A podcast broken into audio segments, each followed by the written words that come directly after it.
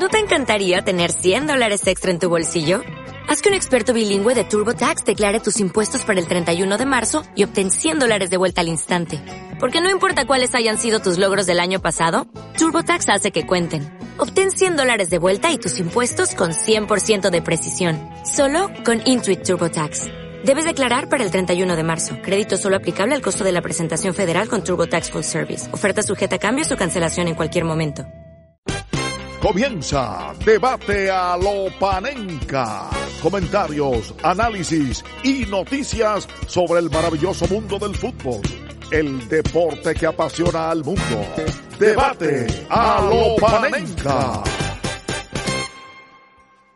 Hola, ¿qué tal? Saludos, bienvenido a Debate a lo Panenca. Les habla José Valenzuela, un servidor en este episodio donde estaremos comentando todo lo sucedido en la Champions League, en esta nueva emisión donde se hablará mucho del caos que fue el Real Madrid contra el Shakhtar Donetsk, se hablará mucho también de alguna que otra sorpresa en la fase de grupo, en los primeros partidos de la fase de grupo y también de la lesión del que para muchos es el mejor defensor central del mundo, que es Virgil van Dijk y, qué tanto afecta el panorama de la temporada del conjunto Red. Pero antes le presento a un elenco de lujo conformado por un invitado que ya esta es su segunda vez en el programa con nosotros, Carlos Romero. Muy bien, gracias por tenerme nuevamente en el programa.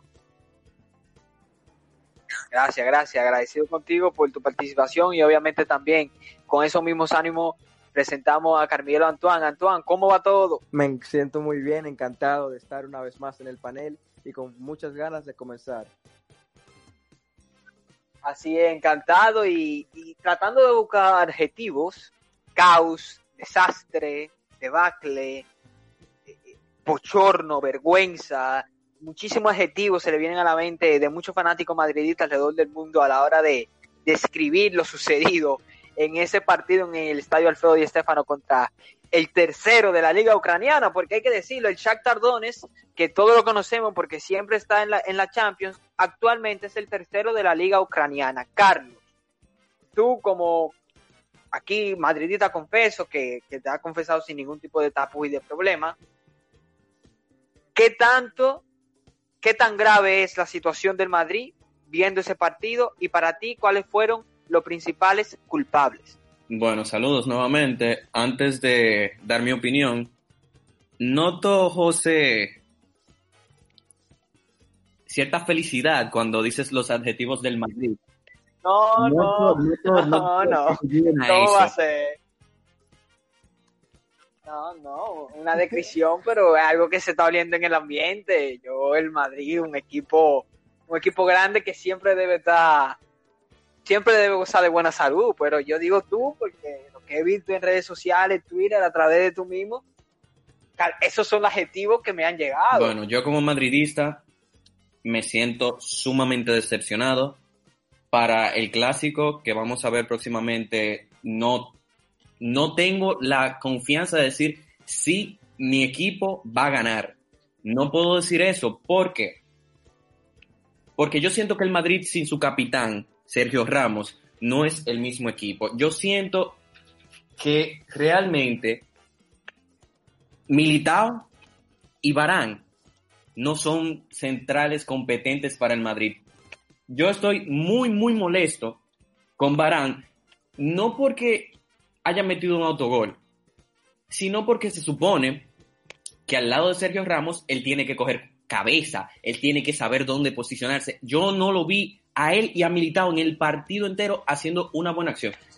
Solamente vi en la tabla de goles Rafael Barán, autogol, oye, increíble viejo. O sea que para ti lo principal es culpable, lo principal es señalado son Eder Militao y Rafael Barán. Marcelo es otro. Del partido del desastre. Sí, Marcelo es otro, de eso vamos a hablar más adelante. Antoine, ¿tú crees que es justo eh, echarle toda la culpa a Barán y a Militao? ¿Tú crees que esa pareja de centrales sufrieron la consecuencia del desorden colectivo del Madrid? Eh, lo que pasa es que suena un poco injusto, suena un poco injusto cuando se habla así, pero realmente es la triste realidad que vive el aficionado del Real Madrid cuando uno ve en, plantel, en cartel, en cuanto a nombre, y ve que tu par de centrales son Eder Militao y Barán, suena bien, suena algo prometedor, pero lo que pasa siempre en el experimento es todo lo contrario. Barán realmente, lo que pasa es que el Real Madrid se le juntan muchas cosas malas y se le juntan muchas cosas malas al mismo tiempo. Se le junta el bajón de forma tremendo de Rafael Barán, no solamente de él, la ausencia de Marcelo ofensivamente, a pesar de que en partidos pueden optar por tener a Mendy, la ausencia, es decir, el debacle de Marcelo, se nota como el Madrid ha perdido una de sus cualidades más importantes cuando Cristiano no estaba, que también era el látigo por la izquierda con Marcelo, se nota esa pérdida, se nota que los jugadores del Madrid, al igual como le ha pasado al Barça en muchos momentos, han envejecido y son más, en este caso, en el Madrid más dependiente de Sergio Ramos que de muchos jugadores ofensivos. Es decir, veo un Madrid que a, todavía en la temporada número 3, a tres años casi de la partida de Cristiano Ronaldo, no ha podido encontrar un goleador, a pesar de que han encontrado a un Karim Benzema renacido, no han podido sustituir ese jugador que pueda volver a ilusionar a la, a la, a la afición blanca. Y recordemos que cuentan con un jugador que todavía no ha podido anotar dos goles en un año calendario. Eden Hazard no ha podido contribuir ni siquiera un solo dígito de un solo doble dígito en cuanto a asistencia o goles. Es decir, lo de Hazard es escandaloso, es escandaloso lo de Marcelo, es escandaloso lo de Barán, es escandaloso lo de muchos jugadores del medio campo que ya no son lo que solían ser antes, inclusive muchos se pueden ofender, pero yo suelo, yo también digo que Casemiro no me parece que está al nivel que solía estar antes. Cross, sí, es una realidad. Pero siento que hay una debacle general en el Real Madrid y que se está acabando la suerte y cuando digo la suerte me refiero a los jugadorazos que tenían ya nos van ya no responden como antes. De acuerdo con ustedes en que Barán y Militao eh, se ha demostrado de que juntos como pareja de centrales no funcionan. A lo mejor si lo ponen cada uno con Sergio Ramos funcionan y de que Marcelo prácticamente hay un declive definitivo que no se sabe si ha tocado fondo o no ha tocado fondo. Es decir, TT, el brasileño TT en la banda de, en la banda derecha, hizo lo que quiso con Marcelo, el zurdo TT del Shakhtar Tardones y eso que no jugó Tyson, TT el suplente de Tyson en el Shakhtar. Pero yendo más colectivo, eh, ya una vez señaladas las individualidades que no tuvieron a la altura de lo que es el escudo del Real Madrid, este equipo no tiene identidad. Este equipo no tiene identidad y no es criticando a Zinedine Zidane. No tiene identidad. Si yo pregunto a qué juega el Madrid y no le pido a nadie porque la mayoría de los fanáticos y nosotros mismos no somos unos maestros tácticos porque no somos entrenadores, pero sí todos somos capaces de más o menos hacer una breve descripción a qué juega el Liverpool. El Liverpool juega con extremo cerrado, con un punta que es Firmino, que pasa a ser media punta, los extremos pasan a ser segundo delantero cada uno, y la profundidad y la, y la amplitud se la dan los laterales, Tren Alexander Arnold y Andy Robertson. Pueden ganar, pueden perder, pueden jugar bien, pueden jugar mal.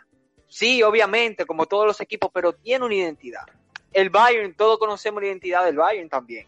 El Atalanta, todos conocemos la identidad de juego del Atalanta.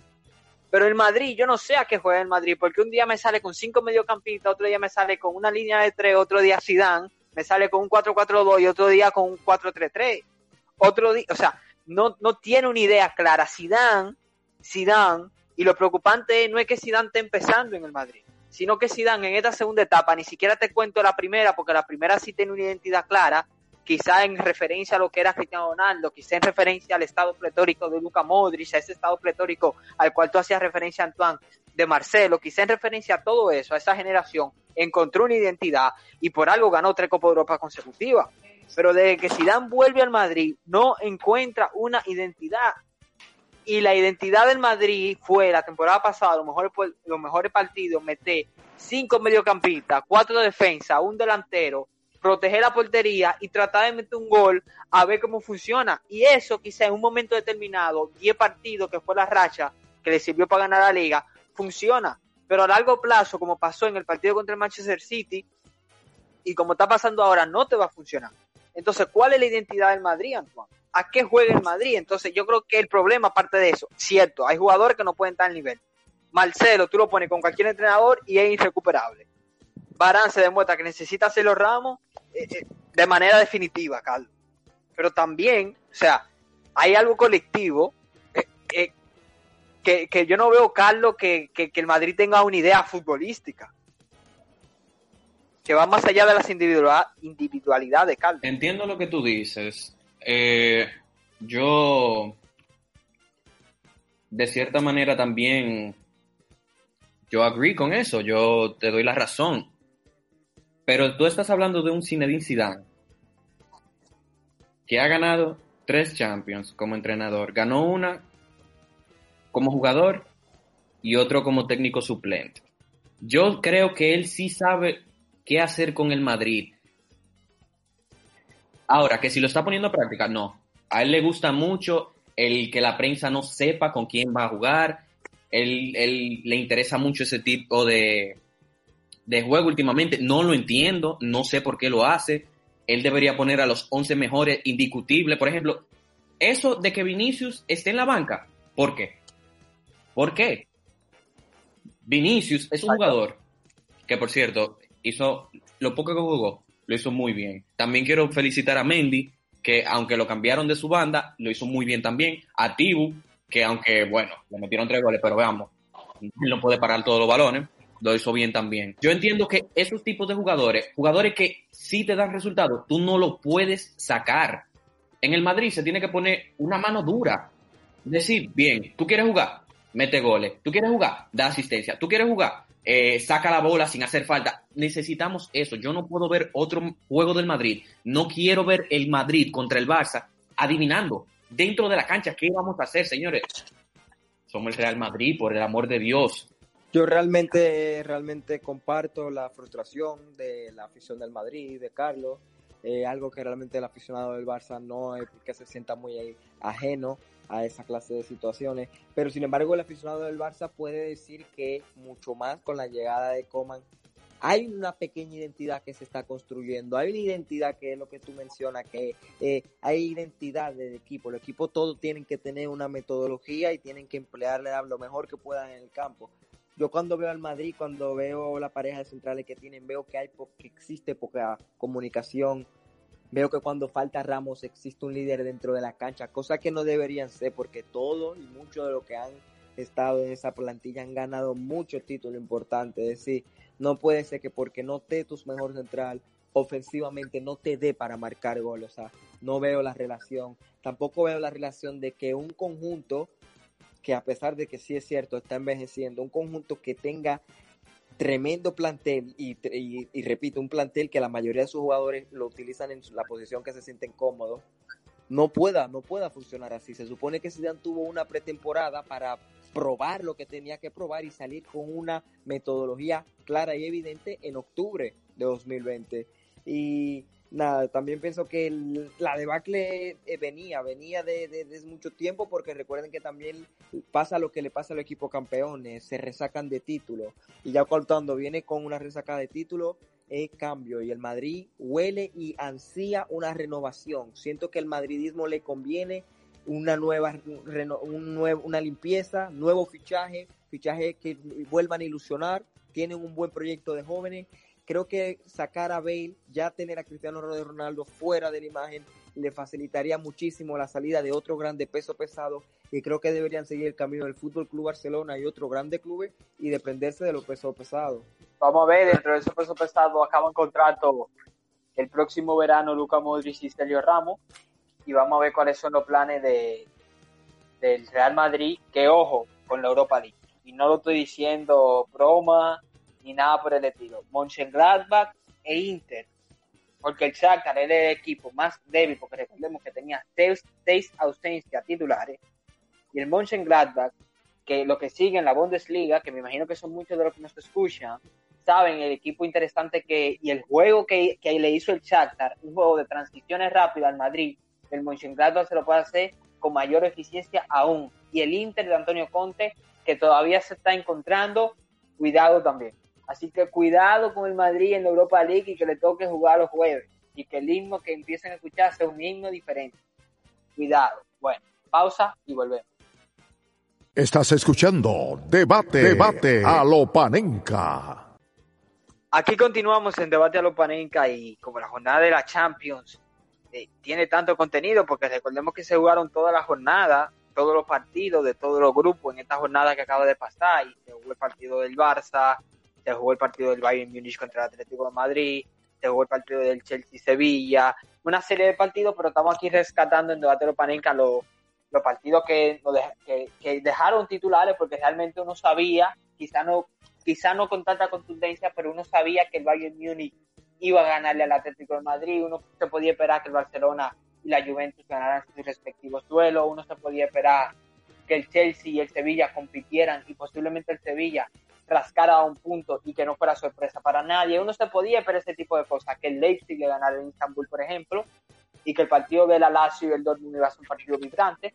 Ahora, lo que uno no esperaba era lo que pasó con el Madrid, y lo que uno no esperaba era viendo el rendimiento del Manchester United antes del parón, antes del parón, uno no esperaba que le iba a ir y se iba a plantar en París, en el Parque de los Príncipes, y le iba a sacar tres puntos al Paris Saint Germain de Neymar y Mbappé. Dicen la leyenda, Antoine, que los mejores entrenadores de la historia son Rinus Michel, Pep Guardiola y Ole Gunnar Solskjaer cuando está a punto de ser despedido. ¿Qué tú piensas de eso? Realmente eh, se hace difícil, se hace difícil llevarle la contraria a eso, se hace difícil llevarle la contraria a eso. Y realmente, y realmente, eh, bueno, sin duda, sin duda un, un, argumento, un argumento bastante válido, bastante válido, que realmente no me meteré mucho ahí, pero un argumento bastante válido. Claro, claro, porque eh, que Ole, Social, que hace dos semanas se está hablando de Pochettino, en el Daily Mail y en el periódico de Son, los principales periódicos de Inglaterra, para llegar a la fila de, al banquillo del conjunto de los Red Devils. Y ahora Solskjaer le gana ese partido al Paris Saint Germain, que un partido que por más que el United tenga historia, uno esperaba Antoine que el Paris Saint Germain lo pudiera haber resuelto con mayor eh, solvencia. ¿Qué fue lo que pasó? No, y creo realmente, creo que vuelve a caer, vuelve a caer el Paris Saint Germain en lo que son los demonios de las anteriores competiciones y ediciones de la Champions League. Creo que otra vez el Paris Saint Germain, y esta vez con muchas de sus estrellas disponibles, vuelve a mostrar esa versión de un equipo que tiene las herramientas para triunfar, pero nunca da. Recuerda mucho a las Españas de antes del Mundial, es decir, un equipo que tiene todos los condimentos necesarios para ser un equipo de época, que no solamente domine en la liga a nivel nacional, pero se enfrenta contra no gigantes, porque sí, es cierto, el Manchester United es un equipo es gigante de Inglaterra a nivel de infraestructura y lo demás, y también tiene una de las plantillas más caras del planeta, pero si analizamos bien cuáles son los verdaderos pesos pesados de la Champions League, el United no es un protagonista desde hace mucho, y un equipo como el United, a pesar de que sí cuenta con un joven Rashford, que otra vez tenemos que aplaudirle porque realmente eh, lo que está lo que está demostrando Rashford, lo que está representando para los jóvenes ingleses de esta generación, realmente muy ilusionante. Pero esa generación, le, la del PSG le lleva mucho. Estamos hablando que en el PSG hay campeones de Europa. Que no hay, que no es que uno, no es que dos, es que hay campeones de Europa, hay campeones del mundo. Entonces, estamos hablando de un equipo que, que, que, hay campeones de Copa América, hay campeones de todo. Es decir, no podemos poner y comparar un equipo como el United que, todavía no se encuentra y no, y no quiero irrespetar a Solskjaer pero para mí no es el mejor entrenador de la historia del Manchester United. Para mí es un entrenador que sí las cosas se le han dado muy bien, pero de lejos su plantilla puede superar para mí la del Paris. El Manchester United es un equipo que no se encuentra. Tú sabes que viendo el partido, noté que el único que no se encontraba era Mbappé. El defensor Axel Swansebe, ¿no es que se diga? Juan, Bisaca también, wow lo tenía bloqueado. No vi un Neymar como... También hizo varias buenas intercepciones. No vi un Neymar top, no lo vi. Más sin embargo, vi a un Bruno Fernández. No, Bruno. Lo de Bruno Fernández, absolutamente. Bruno le ha caído como, como anillo al dedo a United, sin duda. Y lo de Neymar en verdad no, no, no tampoco creo que haya sido su mejor partido, pero sin duda fue líder en regate eh, en su equipo y también recordemos el gol, el único gol del equipo fue salió, nació de sus botas y dentro de la cancha lo vi como el representante del líder futbolístico de su equipo. Sí no fue de su mejor partido, pero para mí no fue el culpable de la derrota de París. Eh, me parece que otra vez el PSG ha dado un paso para atrás porque tras perder con el Bayern Múnich uno queda bueno. Los demás oponentes del Bayern fueron vapuleados. El PSG pierde 1 a 0 pero realmente todo el mundo esperaba mucho más, esperábamos un partido con muchas más ocasiones, esperábamos un PSG que diga estamos aquí y nos queremos llevar la, la Champions, pero realmente no fue así y realmente no pasa y no es así cuando viene un equipo como el United y ahora con Neymar, que fue la excusa de muchos fanáticos del PSG en la, la, la, la edición de la Champions pasada, fue de que Neymar no jugó. Y ahora con Neymar y sin público la historia, la historia es la misma, es decir, Siento también, y creo que no creo que sea un comentario poco popular, el PSG tiene que remodelar su defensa. Siento que Marquinho no le es suficiente. Y ahora con la partida de Thiago Silva, ya con Thiago Silva no le era suficiente, pero creo que con Marquinho nada más no le es suficiente. PSG tiene que renovar su defensa. Los laterales, Antoine, los laterales no tan, no son laterales para tú ganar una Copa de Europa. Hay que hablar claro, con todo el respeto a Bernard y, y, al otro chico alemán. Florenzi no se ganan Champions. No, no se ganan para nada, no se ganan para nada. Pero antes de, seguir hablando de la defensa y los laterales, me quise detener un momento porque estuve pensativo porque Carlos mencionó a Mbappé y Antoine había mencionado a Rashford. Todos conocemos que Rashford y Mbappé son más o menos el mismo jugador. Y Rashford ya le ha ganado. Dos veces le ha pintado la cara a Mbappé. Y Mbappé, quitando el mundial, quitando el mundial, que hizo un tremendo mundial, pero de la misma manera que hizo un tremendo mundial James Rodríguez en 2014, Mbappé desde el Mónaco, desde ese partido contra el Manchester City con el Mónaco, donde no tenía ninguna presión alguna, no ha aparecido en la Champions. No ha aparecido. No ha dicho presente en la competición, en la máxima competición de Europa. Ya van tres temporadas con esta la cuarta. Entonces Mbappé hay que exigirle también. Deja de esconderse en la sombra de lo que haga o no haga Neymar. Porque los palos le van a caer a Neymar porque los haters ahora lo tienen Neymar. Mbappé todavía no tiene haters. Mbappé está en un nivel donde todo el mundo está eh, eh, alucinando y, sumamente contento de que haya aparecido una estrella. Pero Mbappé hay que exigirle. Y Rashford, que es un jugador con menos marketing, con menos alcance mediático y que quizá con menos condiciones también, porque Mbappé es mejor que Rashford por ahora.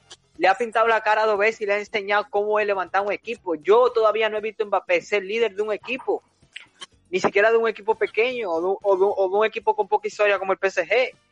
Antoine. Bueno, sí, entiendo la comparación y creo que realmente la comparación hace, hace, hace mucha justicia a lo que ha sido Rashford y lo que ha sido realmente la generación de jugador inglés a la que pertenece Rashford, porque recordemos Inglaterra ha sido bendecida con una generación gloriosa en esta época que vivimos y Rashford es la viva representación de esto. En podemos ver un jugador que a mí personalmente me recuerda muchísimo a Cristiano Ronaldo. Si lo ven bien, Rashford es el nuevo Cristiano Ronaldo y eh, no es un opinión, no es un nuevo, no es un, un, un, comentario poco popular. Si se fijan en la manera de tirar la falta, recordemos luego que la nota al Chelsea la temporada pasada, más como ha mejorado el tiro, recordemos los flacos que debuta Rashford y ahora como lo ven más fornido y que inclusive son del mismo tamaño. Le falta mejorar muchos, muchas cualidades como el cabeceo y otra cosa, pero tiene una definición con ambos pies increíble, tiene una zancada increíble y tiene una habilidad técnica de muy pocos jugadores a su nivel. Puede jugar en ambos costados de la cancha, lo cual lo hace un estímulo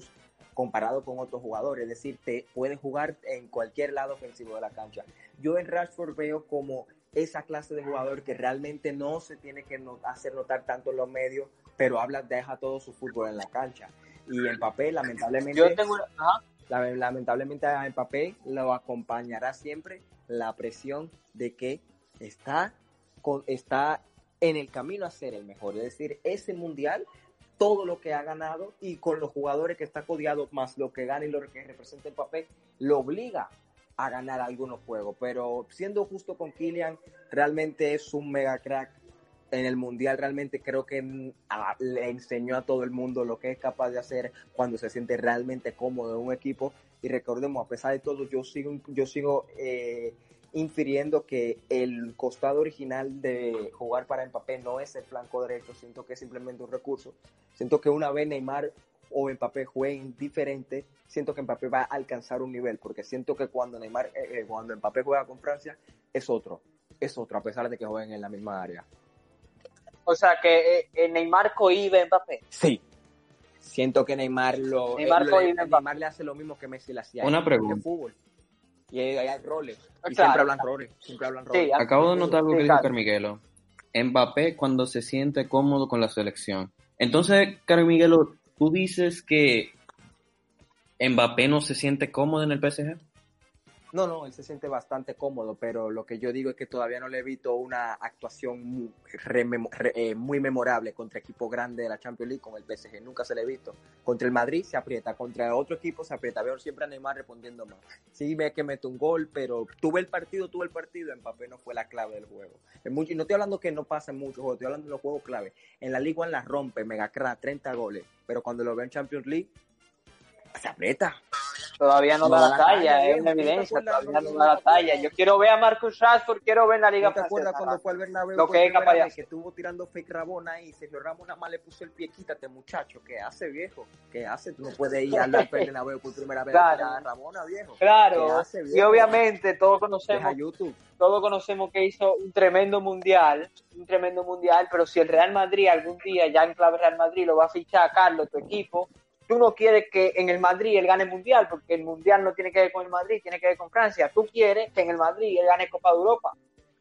Entonces, al fichaje de los 200, 300 millones de euros, tú tienes que ver realmente cuál ha sido el rendimiento de aquella competición en la que el Real Madrid pre- eh, dice, porque realmente lo es, que el rey. Sí, yo entiendo lo que dices. Mira, si Mbappé encuentra a un Zidane que lo acoja, le diga, mira, siéntete cómodo. Si tiene un compañero con la experiencia que la tiene Benzema y alguien que no, que no lo paque como lo paca Neymar en el PSG, yo digo que Mbappé sí se va a sentir cómodo, sí va a ser decisivo, va a sacar una faceta de líder que aún no la ha demostrado en el PSG. Siento que todo eso va a ocurrir. Y comparto contigo, mira, tú dijiste muy bien, hablaste muy bien de la de la faceta de líder, por ejemplo, de Mbappé. Yo no digo que no, que no la ha demostrado. Por ejemplo, esa faceta de líder de Mbappé, curiosamente, cuando apareció la temporada que le peleó a, Messi la bota de oro, coincidió con la grave lesión de Neymar, con las graves lesiones que tuvo Neymar esa temporada, se lesionó más de una vez, y él tuvo que asumir el papel, y cuando le tocó asumir el papel lo hizo muy bien. Pero es que no mete 30 goles con Neymar ahí, es que no es lo mismo. Entonces, realmente siento que Mbappé tiene dos opciones, esperar que Neymar se aburra de París o él comenzar su aventura y irse fuera, comenzar fuera. Pero eso es lo que dice Carlos. Eso es lo que dice Carlos, que en el Madrid él va a encontrar un equipo y un No, Benzema sí, yo estoy de a acuerdo, yo estoy de acuerdo, sí, estoy de acuerdo. Y digo que también lo de, lo de Mbappé, lo de Mbappé al Madrid es como algo que va a caer muy al, al dedo, porque me acuerda mucho de la situación de Neymar, es decir, aunque haya rumores de Mbappé a otro equipo, es como un jugador que nació para jugar en ese equipo, es decir, se le nota que tiene el porte para jugar en Madrid, su ídolo estaba ahí, tiene todo, tiene todo para triunfar ahí. Así es, Mbappé es una cuestión de tiempo que se vaya al Madrid o al Liverpool, ¿por qué no? Y hablando del Liverpool, hay que hablar, como lo prometido de deuda, de lo que es la lesión de Virgil van Dijk, el mejor defensa del mundo de los últimos tres temporadas, y sin ningún tipo de exageración. Eh, se lesiona una rotura, es una lesiones más, más, más, más traumáticas para cualquier atleta. Estamos hablando de una rotura del ligamento cruzado eh, la famosa ACL que tanto se ve en la NBA y que últimamente se está viendo mucho en el fútbol. Se está viendo mucho. Y estamos hablando de que un tipo con, con, con en la envergadura física de Van Dyke, esa lesión eh, puede ser determinante. Una entrada totalmente salvaje del portero Pickford de, de, del Everton. O sea, sí, un despropósito total esa entrada fue a mochar a Virgil Van Dyke, fue a mocharlo a Van Dyke literalmente en una imagen que no apta para personas sensibles. Y Antoine, ¿qué tanto va a afectar esta lesión de Van Dijk a, a un Liverpool que, que, pintaba para ser candidato número uno a ganar la Premier y segundo candidato tras el Bayern wow, a ganar que realmente la Copa Europa? La afición del Liverpool en estas últimas semanas es como que si se le está cayendo el mundo y es como que si aparecen demonios de otra temporada en la cual se proyecta el Liverpool para una debacle, porque no solamente ha tenido un rocoso inicio de la temporada, recordemos son los actuales campeones de la Premier League, es cierto, pero el inicio de la temporada ha sido realmente lo que ha sido el inicio de la temporada para todo el equipo de la Premier League, un inicio inesperado con un nivel de los equipos de media tabla para debajo realmente muy alto y un Liverpool que no se ha adaptado del todo al nivel tan alto ni se ha adaptado a las armas que tiene, entonces a eso le suman la baja de su soldado más importante, que es el líder, no solamente futbolístico, pero sino el líder mental del equipo. Estamos hablando de una pérdida tremenda para Klopp. Eso sí, recordemos que Klopp es un hombre que ha sabido triunfar con eh, planteles muchísimo menos talentoso que una baja de Van Dyke. Entonces no creo que tampoco sea algo mm, que vaya a afectar mucho como el Liverpool se desarrolle, es decir, en cuanto a juego. Eso, eso sí, ¿cómo va a influir esto a nivel de eh, a nivel a nivel de la, cantidad de goles que va a conceder el Liverpool. Va a ser muy interesante ver esto ahora, porque ahora sí se podrá ver si Van Dijk es tan irreemplazable y si es tan, así vamos a decir, insustituible como pasa con muchos otros centrales, como el caso de Sergio Ramos, que realmente se nota la baja del central porque los demás no están a la par. Bueno, sí, es un poco diferente porque también el Liverpool, como son siete meses, eventualmente se va a acostumbrar a jugar sin Van Dijk. No es lo mismo que tu jugador tenga una ausencia por un día, ahí se nota más. Pero yéndonos a qué tanto influye al Liverpool, después hablamos de qué tanto influye a la Premier, que quiere especificarme en la Premier que en la Champions.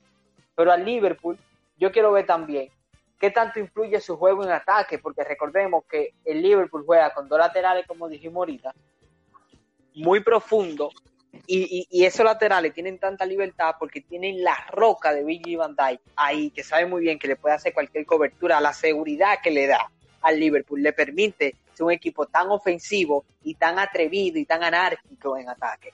Es decir, Billy Van Dijk es mucho más que un defensa, sino también representa lo que es seguridad para el equipo. Y son seis o siete meses donde el Liverpool va a tener que buscar un central. Vamos a hablar de sustituto más adelante, pero recordemos que también está Allison, también está Allison lesionado. Carlos, para ti, entre Allison, porque recordemos que la diferencia entre el Liverpool aspirante de que llega a aquella final de Copa Europa contra el Real Madrid y el Liverpool campeón es Bill Van Dijk y Allison. ¿Cuál de las dos lesiones es más contundente, Carlos? ¿El portero o el defensa central? Ambas posiciones son sumamente importantes. No quiero imitar a ninguno de los dos, pero yo siento que al Liverpool le va a pesar más la lesión de Van Dyke. Número uno. Es cierto que ustedes dicen, Van Dyke representa algo en el equipo, no solamente un central. Él es seguridad, él es la última opción y siempre, o bueno, en su mayoría siempre da resultado. Es alguien que si se encuentra en un uno contra uno, tú vas a decir, bueno, Van Dyke está También es alguien que aporta en el equipo festivamente, no le veo sustituto inmediato. Siento que el Liverpool se va a tener que acoplar a la baja que tiene ahora. Allison, tremendo portero, no se le puede quitar mérito, pero la baja de Van Dijk simplemente es en lo personal, que creo que muchas personas van a compartir esta opinión, se va a notar más, se va a notar mucho más. Claro. Antoine, dice Carlos que no le ve sustituto. La prensa inglesa ya habla de rumores de Dayon Dupamecano. Simplemente para comentarlo, sin mucha profundidad. ¿Tú crees que Upamecano sería un buen sustituto Estaríamos hablando para Virgil van Dijk? un buen sustituto, pero sino uno de los mejores fichajes que pudiera realizar cualquier equipo en este nuevo mercado invernal de fichajes, porque realmente Upamecano que haya muchos aficionados del fútbol que todavía no lo cataloguen como, vamos a decir, el próximo gran central o uno de los próximos grandes centrales, es un jugador que, más como central, me sorprende bastante porque a pesar de su tamaño y su contextura, sabe muy bien lo que hace con el balón, no voy a decir que es un segundo Virgil van Dijk, pero tiene mucha cosa de van Dijk que a los aficionados del Liverpool le encantarían.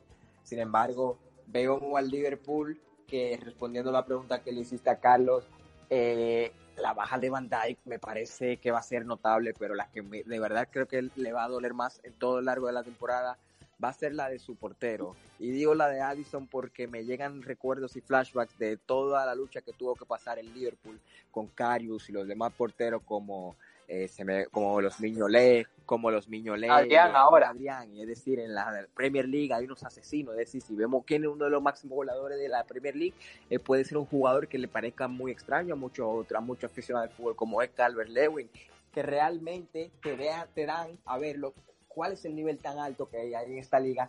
Y cuando vemos esta baja del portero, realmente que veo al Liverpool y la va a pasar mal, la va a pasar mal, porque esta baja esta baja la va a pasar hizo, repito, perder la Champions League.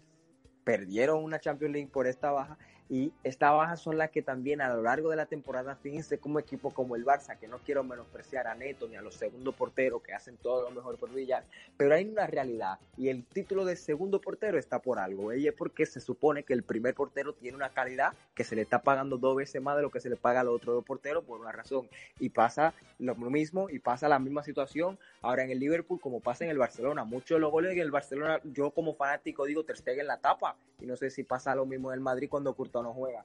Entonces, realmente quisiera ver cómo Liverpool se la va a hacer sin su central estrella y sin su barquero estrella, que es top 2 de la liga. O top 3.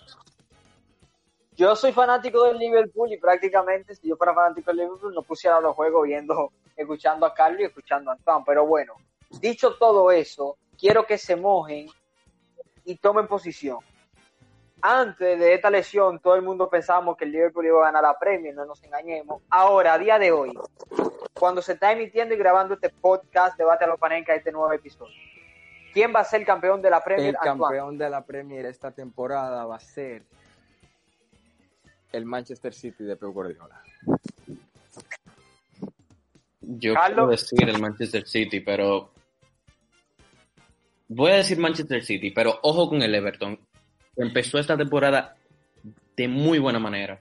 Yo también voy a ir con el Manchester City de Guardiola, pero no porque el City me convenza, sino porque la Premier está en un nivel donde cualquiera le puede ganar a cualquiera, donde los equipos importantes están acusando todo lo que es el calendario tan apretado y donde realmente no veo a un equipo que me convenza. Yo veo el Chelsea y digo, bueno, un equipo que todavía le falta un añito más. Al United más o menos lo mismo. El Tottenham y el Arsenal todavía les falta un proceso, pero están haciendo la cosa bien hecha, pero todavía les falta más.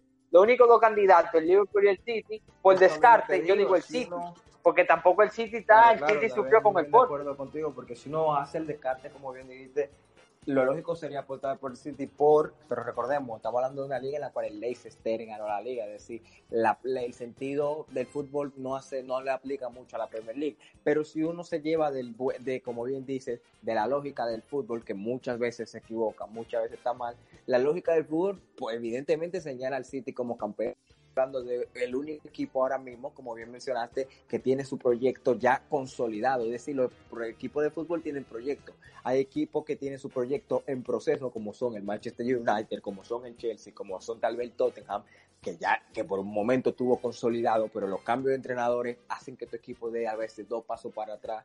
Entonces, si vemos cuál este equipo actualmente tiene un entrenador que está consolidado con su grupo y tiene menos jugadores lesionado es el Manchester City. Sin embargo, quisiera dar una, una opinión un poco menos, vamos a decir, intuitiva y un poco más atrevida. Diría que, como dijo Carlos, eh, también un equipo así como Everton, ojo con el United.